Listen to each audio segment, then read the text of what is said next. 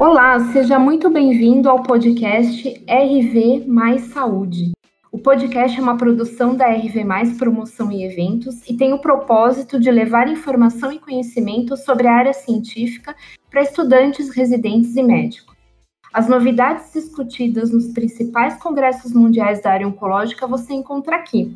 Dessa maneira, você não perde as atualizações da área e está sempre muito bem informado. Meu nome é Ana Paula e essa é uma série de três episódios sobre o segundo Congresso Brasil Germânico de Oncologia. Hoje nós estamos aqui com o oncologista clínico com foco em cuidados paliativos do Hospital Oswaldo Cruz, que é o Dr. Ricardo Caponeiro. Doutor Ricardo, é um prazer imenso receber o senhor aqui nesse podcast. Prazer é todo meu, Ana Paula. Muito obrigado pela oportunidade. Uh, doutor Ricardo, é, eu imagino que cuidados paliativos, o senhor deve lidar com situações extremamente delicadas, delicadas no seu dia a dia na área oncológica. Uh, o que, que é ser um oncologista com foco em cuidados paliativos? Na verdade, Ana Paula, a oncologia uh, começou como paliativa, né? A gente curava muito pouco no começo. À medida que o tempo foi passando, a gente foi curando algumas doenças, os resultados foram melhorando, mas ainda hoje doenças metastáticas, doenças avançadas ou doenças pouco responsivas à quimioterapia ainda são, mesmo que você faça o tratamento antineoplásico, considerados tratamentos paliativos. Muitas vezes os oncologistas focam exclusivamente no tratamento contra o câncer e perdem de vista esse objetivo de que você não está curando o paciente, mas você talvez esteja prolongando a vida dele, melhorando a qualidade de vida. Então, no fundo, todo oncologista é paliativista também, né? Porque metade do tratamento que a gente faz uh, vão ser paliativos, não vão levar à cura do paciente. Né? Então, o que a gente faz é uma tomada de consciência disso e uma ampliação da atuação para não ficar só no tratamento contra o tumor, mas prestar atenção também na qualidade de vida do paciente. Essa foi uma mudança e ainda é um preconceito de cuidados paliativos é para quando não tem mais nada para fazer. Hoje não, existem posicionamentos da ASCO e da ESMO, né, da Sociedade Europeia e da Sociedade Americana, que cuidados paliativos devem deve ser incorporado precocemente desde o início do tratamento naquelas doenças que não têm mais a perspectiva de cura. Então é recomendado que câncer de pulmão avançado, câncer de pâncreas, você já comece o tratamento paliativo desde o início. E hoje, para diferenciar, para fugir desse preconceito que cuidado paliativo é para quando está para morrer, quando tem mais nada para fazer, se criou o termo cuidado de suporte, né? que nada mais é do que você dar qualidade de vida ao paciente, que é o objetivo do cuidado paliativo. Né? Então, é uma nova visão do cuidado paliativo, integrando ao tratamento oncológico. Então, é muito fácil, porque você tem o melhor de dois mundos, né? Você tem a oncologia e o cuidado de suporte. E vale a pena lembrar que grande parte do desenvolvimento da oncologia só se deu porque a gente também melhorou o cuidado de suporte. A gente tem mais remédios antieméticos que controlam náusea e vômito, que é um terror para quimioterapia. A gente tem hoje resfriamento do couro, do couro cabeludo com toucas térmicas que melhora a queda de cabelo. A gente tem remédios para melhorar a dor. A gente tem remédios para controlar a diarreia, que muitos desses remédios novos hoje causam. Então, seja, o cuidado de suporte sempre esteve junto com a oncologia, mas agora isso tem se intensificado. Se descobriu que dar controle, controle de sintomas e dar cuidado de suporte pode, inclusive, causar aumento de sobrevida para os pacientes. Já. O paciente que tolera melhor tratamento, ele tem uma maior adesão, ele falta menos, ele reduz menos dose, ele suporta melhor tratamento e com isso ele tem, inclusive, ganhos de sobrevida para o paciente. Então, se o paciente hoje fala, doutor, eu quero fazer tudo para viver mais, a primeira coisa que você pode fazer para ele é encaminhar para cuidados paliativos, que é o que vai dar suporte nutricional, psicológico, uh, de cuidados de enfermagem, para que ele possa tolerar o melhor possível a oncologia. Então, foi muito bom uh, que o Dr. Felipe Ades, que organizou o módulo de mama, incluiu nos temas o cuidado de suporte, o cuidado paliativo. Né? Você vê assim, hoje a gente está numa época de oncologia de precisão, de oncologia molecular, aí fala assim, mas a gente pode ser um borracheiro, a gente pode tapar o fundo do pneu da melhor forma possível, mas ainda assim você vai tratar só o pneu. E isso não basta, né? A gente precisa ver o paciente como um todo. Então foi, acho que, uma, uma grande visão do Dr. Felipe mostrar, né, principalmente porque a gente, pulmão e pâncreas, a gente talvez esteja mais habituado, mas mostrar que mesmo em câncer de mama, o suporte da paciente é importante já que muitas vezes o próprio tratamento, às vezes até quando tem intenção curativa, causa sintomas e sequelas. É, um, é, um, é uma forma, né, doutor Ricardo, mais humanizada de se tratar o paciente, ao contrário do que era antigamente, né? Aquela forma mais. Uh, a relação entre médico e paciente mudou hoje em dia, né? Principalmente em relação ao câncer, é, uh, quando o paciente já, já está fragilizado por causa da notícia, né, de ter o câncer. É, e talvez por isso ele precise de muito mais suporte, né? Eu até discuti na apresentação que eu fiz em câncer de mama, que o sintoma do câncer de mama começa antes do diagnóstico. Quando a paciente vai fazer uma biópsia, ela suspeita que tem o tumor, ela já tem ansiedade, já tem depressão, já fica imaginando a mudança corpórea dela, fica com muito mais irritabilidade, ou seja, então desde essa fase até a aceitação do diagnóstico, aceitação das mudanças de vida que ela vai estar, o cuidado de suporte é importante, né?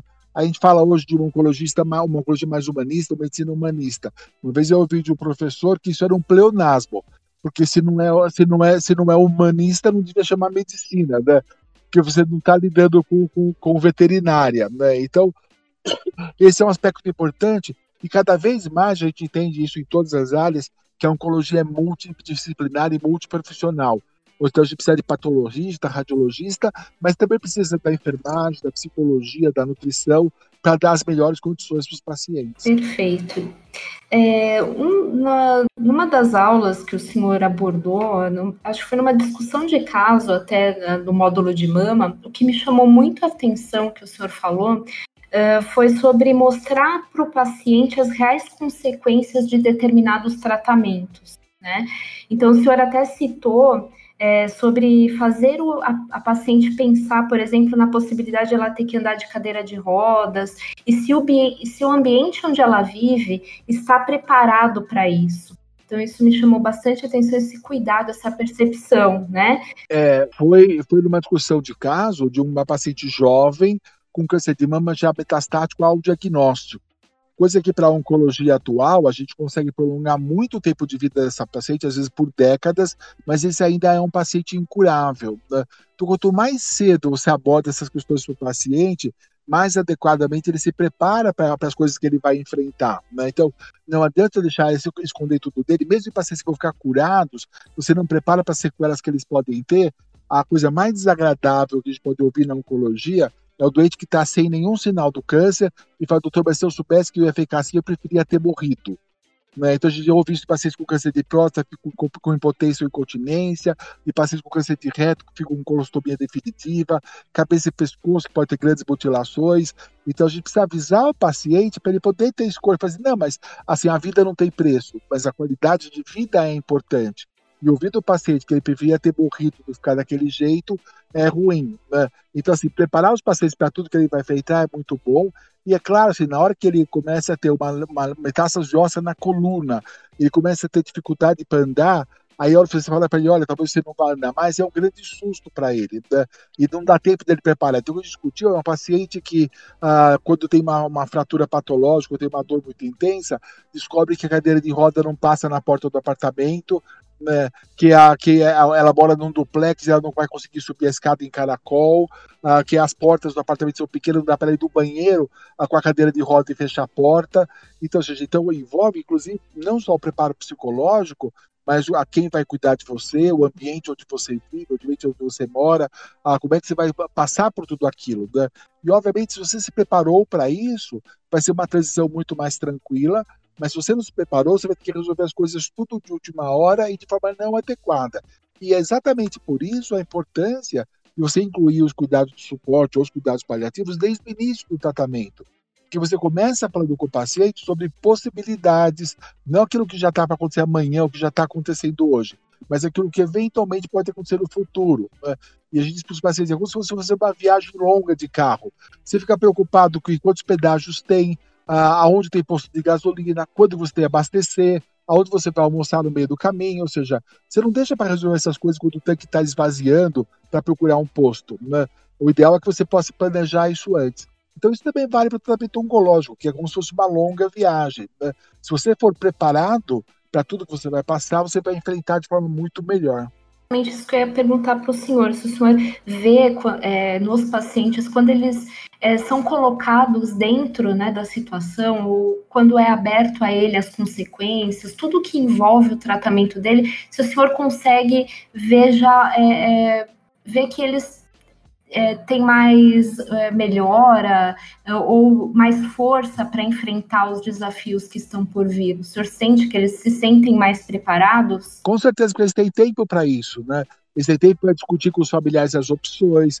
A gente, a gente passou isso muito agora na época do Covid, onde as pessoas diziam, você viu muitas pessoas dando entrevista, inclusive médicos, assim, o mais angustiante é você dormir e não saber como é que você vai acordar amanhã né, seja, então, você não poder se preparar, né, porque se você fosse, olha, durante esta noite você vai ter muita falta de ar para você ir para o hospital, você já deixa até a mala pronta, né, mas duro você ser surpreendido pela notícia, né, no Covid é um quadro que muitas vezes era agudo, mas no câncer nem sempre a coisa é tão rápida assim, né, então, é o mesmo sentido que o paciente tem de preparação, ou seja, ele pode discutir as opções até onde ele quer ir, se ele quer fazer o tratamento ou não, ah, quais as opções que ele tem para fazer, né, inclusive a opção de, de, querer não tratar, que é uma opção válida, dependendo da condição do paciente. Né?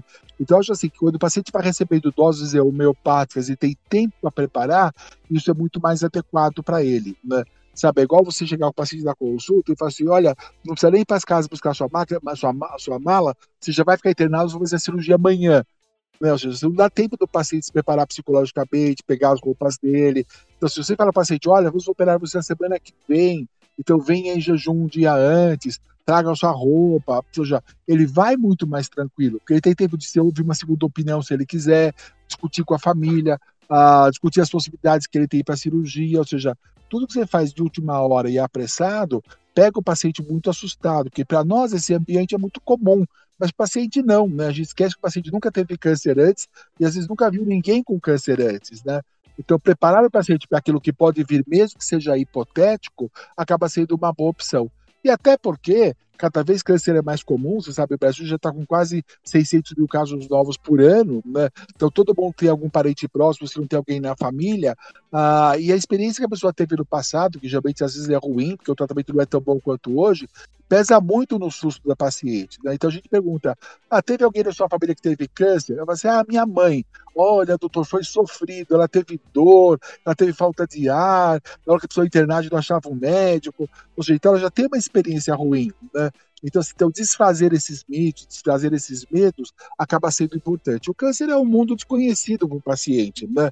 Ah, você pode saber que cai o cabelo, mas ninguém nunca se viu careca. Né? Você pode falar, sabe que dá enjoo, mas você nunca se viu vomitando três vezes em seguida.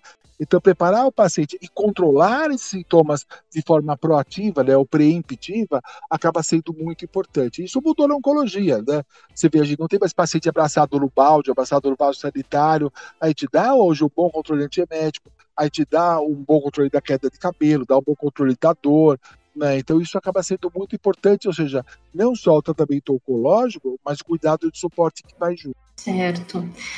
E, doutor, falando agora mais especificamente da, da aula que o senhor é, teve no Congresso, o senhor abordou o tema terapia de suporte no tratamento do câncer de mama.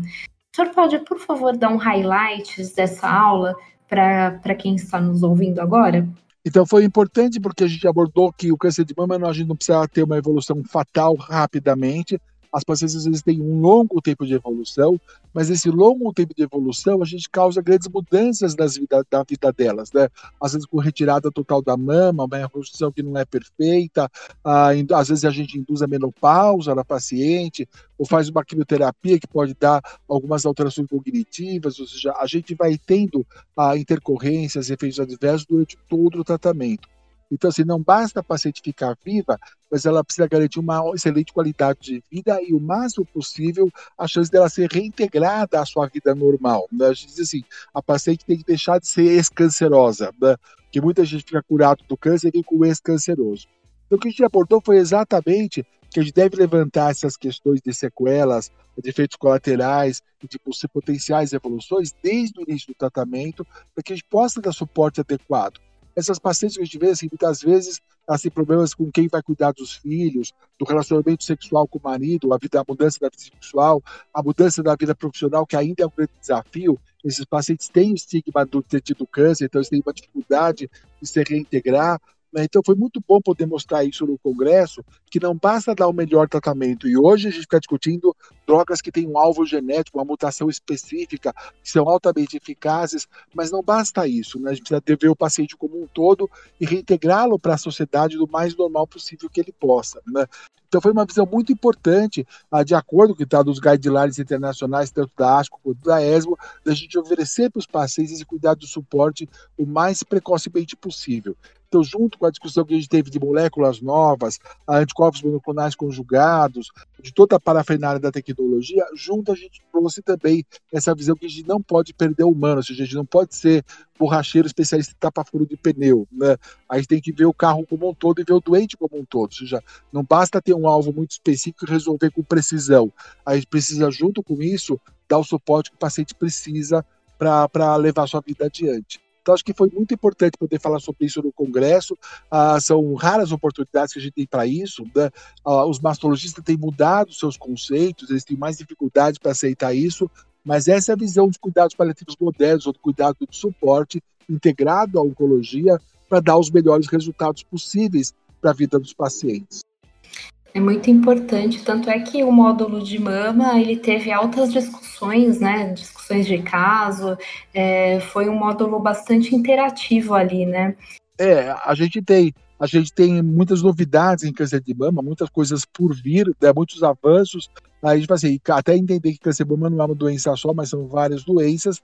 E a gente tem, às vezes, diferente de outras especialidades, muitas opções terapêuticas. Né? E aí as escolhas são importantes né, do que você vai fazer. E por isso que dá tanta discussão, né? porque gente vai assim, se a verdade é a única e certa, não tem que ficar discutindo. Né? Se você já tem uma única opção para o paciente, ninguém vai gastar meia hora discutindo uma única opção. Né? Então, dá, dá margem a muitas discussões exatamente porque a gente tem visões plurais né, e tem pacientes, assim, é diferente você tratar uma, uma paciente de 40 anos de uma de 80, né? As necessidades, as visões de mundo, as visões de vida são diferentes. Então, acho que entender isso e fazer tratamentos, e aí sim, não uma terapia só de precisão, mas um tratamento personalizado, para aquilo que o paciente de fato precisa, daquilo que é importante para ele, é uma coisa importante nos dias de hoje. Certo. É, o congresso, doutor Ricardo, ele foi um sucesso por conta dessas atualizações que a todo momento, né, cada aula era uma atualização diferente, uma programação científica muito qualificada, né, e o que eu pergunto para o senhor agora é a visão como coordenador. O senhor, junto com o doutor Marcos André, com o doutor é, Felipe Ades, é, são os, foram os coordenadores desse evento. Então a gente sabe que ao final de um grande evento já se começa a pensar no próximo, né? Então o que, que as pessoas podem esperar do próximo Congresso Brasil Germânico de Oncologia? Bom, este congresso foi uma grata surpresa para a gente, né? Desde a pandemia ajudou, porque a gente chegou a fazer de forma totalmente virtual. Aí chegou a ter 1.400 inscritos. Aí na sessão de mama tinha 700 pessoas assistindo. Ah, se não fosse a pandemia, a gente estaria fazendo isso dentro do hospital, num anfiteatro que cabe 200 pessoas. Né? Ou seja, então a gente teve um público muito maior que a gente atingiria, com uma facilidade que você não precisa se deslocar da sua cidade, que você não precisa pegar avião, pagar hotel. Então a gente teve, inclusive, uma participação significativa de pessoas de fora do Brasil. Né, tinha quase 150 pessoas que estavam assistindo o Língua Inglesa e que eram de fora do Brasil e que se fosse presencial talvez não tivesse aqui, né? Então, assim, teve Matteo Malambertini, apesar de ser Brasil germânico, aí teve um médico da Itália, o Matteo Malambertini, ah, teve médicos da Bélgica, médicos dos Estados Unidos, a gente teve pessoas de, de teve um foco maior para a Alemanha, mas teve um congresso quase que internacional, totalmente online, que abordou, então, os maiores especialistas de cada tópico, o que tinha de mais novo, com espaço para discussão, para perguntas, para discussão de caso. Né? Então, esse foi um modelo de congresso de muito sucesso. O primeiro Brasil Gêmeo foi dois anos atrás, o ano passado a gente não teve, a ideia era fazer cada dois anos, mas dado a notoriedade do público presente, né, a capacidade da discussão, a gente já está pensando em fazer o próximo em um ano e não em dois anos, e pelo sucesso do modelo virtual, né, ou fazer de novo totalmente virtual, talvez fazer um modelo misto, né, uma parte no auditório do hospital, uma parte aí da virtual, a gente não vai com certeza abandonar, porque deu ah, essa, esse público bom, essa ótima repercussão. Né? Então, o que a gente pode esperar é talvez fazer de novo daqui a um ano, mais ou menos na mesma época, a gente vai confirmar isso nos nossos, no nosso, na nossa mail list, né? mas deve fazer daqui a um ano, e a gente vai manter o formato, ou seja, de trazer especialistas de renome para discutir tópicos específicos uh, e em cada área, né? Uh, e não fazer uma abordagem didática de universidade. Então, é, é de fato equivalente a você estar tá indo para fora do Brasil para fazer o congresso. Essa divisão em módulos foi muito apropriada, porque hoje a oncologia não é mais feita de forma geral, né? as pessoas têm tentado se especializar numa sub-área da oncologia, então só mama, só tubo digestivo, então a nossa divisão em blocos também facilitou isso, por isso que apesar de ter 1.400 inscritos, não tinha todo mundo online ao mesmo tempo, porque a gente tem tá, interesses diferentes em cada área e o Congresso favoreceu que a pessoa pudesse buscar aquilo que de fato tinha interesse para ela. Né? Então acho que foi um modelo de sucesso, a gente deve repetir isso no, no próximo ano e a gente espera, ah, quem sabe, até um público maior do que a gente teve pela divulgação e pela qualidade do evento. Nós ficamos muito satisfeitos pela qualidade das aulas, a gente estava discutindo lá, lá dos palestrantes internacionais de grande uh, expertise, né, mais os palestrantes, nacionais que deram aulas brilhantes e muito didáticas, e a gente espera que a gente possa reproduzir tudo isso, uh, quem sabe, ano que vem. Doutor Ricardo, muito obrigada pela, pela sua participação. Eu quero parabenizar o senhor pelo congresso. É, e esse assunto de cuidados paliativos, ele ele é inspirador, né, é, nos dias de hoje, ele inspira, é, com certeza, quem está começando, os oncologistas, a, a, comunidade médica. Eu quero agradecer ao senhor pela sua presença, aqui com a gente esse podcast. Muito obrigado, Ana Paula. E vocês, ouvintes, não percam o próximo episódio do podcast RV Mais Saúde. Mais atualização científica, mais conhecimento para você que quer sempre se manter bem informado sobre sua área de atuação. Espero você no próximo. Até lá!